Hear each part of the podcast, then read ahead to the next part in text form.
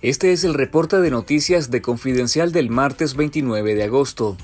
El proceso de concertación democrática Monteverde enfatizó este martes que incrementarán sus acciones de incidencia internacional con el fin de mantener en la agenda internacional los crímenes cometidos por la dictadura de Daniel Ortega y buscar mecanismos para castigarlos. En una declaración leída por la vocera Carmen Chamorro, informaron que han sostenido reuniones con otras plataformas pro democracia de Nicaragua y que hay una alta disponibilidad para trabajar juntos acciones estratégicas. Hemos tenido reuniones con colectivos de opositores en todas partes del mundo para comparar notas, comparar estrategias y hemos notado que muchas de ellas son bastante parecidas, los puntos de encuentro han prevalecido. Y la tónica ha sido la, misma, la importancia de unirnos, de unir fuerzas, de poner eh, posiciones que en este momento puedan eh, dividirnos y estar bajo el convencimiento de la importancia de cerrar filas en contra de eh, la dictadura. Monteverde también condenó el robo de la Universidad Centroamericana UCA, así como la cancelación de la personalidad jurídica de la Compañía de Jesús. El Instituto de Protección y Sanidad Agropecuaria IPSA declaró este lunes una alerta fitosanitaria ante la presencia del caracol gigante africano en Nicaragua y estableció una cuarentena en un sector del municipio de Ticuantepe en Managua donde fue detectada la plaga. El caracol gigante africano está considerado como una de las 100 especies exóticas invasoras más importantes del mundo, por lo que las autoridades consideran que representa un riesgo para la agricultura, el medio ambiente y la salud pública indicó el director del IPSA, Ricardo Somarriba. Este molusco fue detectado el pasado 25 de agosto y según el sistema de vigilancia fitosanitaria fue introducido al país de manera ilegal, luego que un turista español lo trajera como mascota y con fines de alimentación.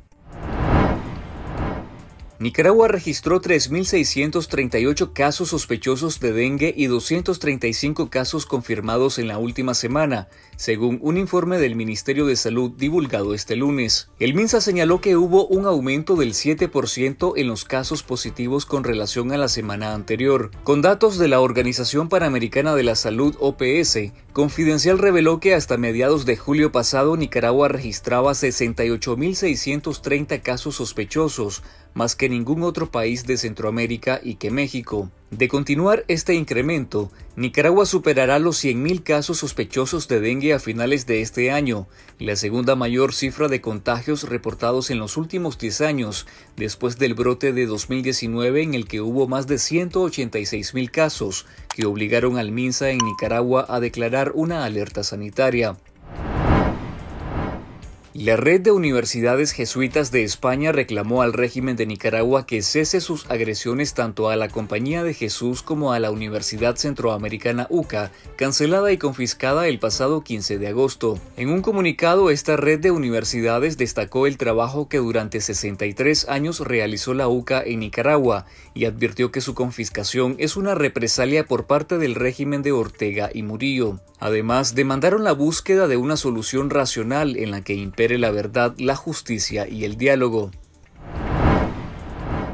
El Tribunal Supremo Electoral de Guatemala oficializó este lunes el triunfo del partido Movimiento Semilla en la segunda vuelta electoral celebrada hace una semana y proclamó como presidente electo a Bernardo Arevalo. La declaración firme de resultados sucedió unas horas después de que una dependencia del mismo tribunal resolvió suspender de forma provisional la personería legal de Semilla, en cumplimiento a una polémica orden judicial emitida hace mes y medio por un juez de lo penal. La suspensión de Semilla arroja nuevas dudas sobre qué tan apacible será el traspaso de mando a Bernardo Arevalo y cómo de sólido será su gobierno, asediado por una fiscalía y un sistema judicial acusados de corrupción generalizada. Los magistrados del Tribunal Supremo Electoral dijeron que la suspensión de Semilla por parte de una dependencia inferior les tomó por sorpresa y que no podían emitir opiniones sobre un asunto que deberán resolver después que Semilla interponga un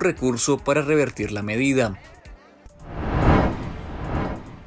En nuestro sitio web confidencial.digital te recomendamos el reportaje especial El negocio millonario de las multas de tránsito en Nicaragua, la escuelita y la extorsión policial, en el que te contamos cómo funciona la recaudación policial por infracciones de tránsito, que en 2023 romperá récord. Esta voracidad recaudatoria con las multas oxigena las arcas de la policía y la dictadura.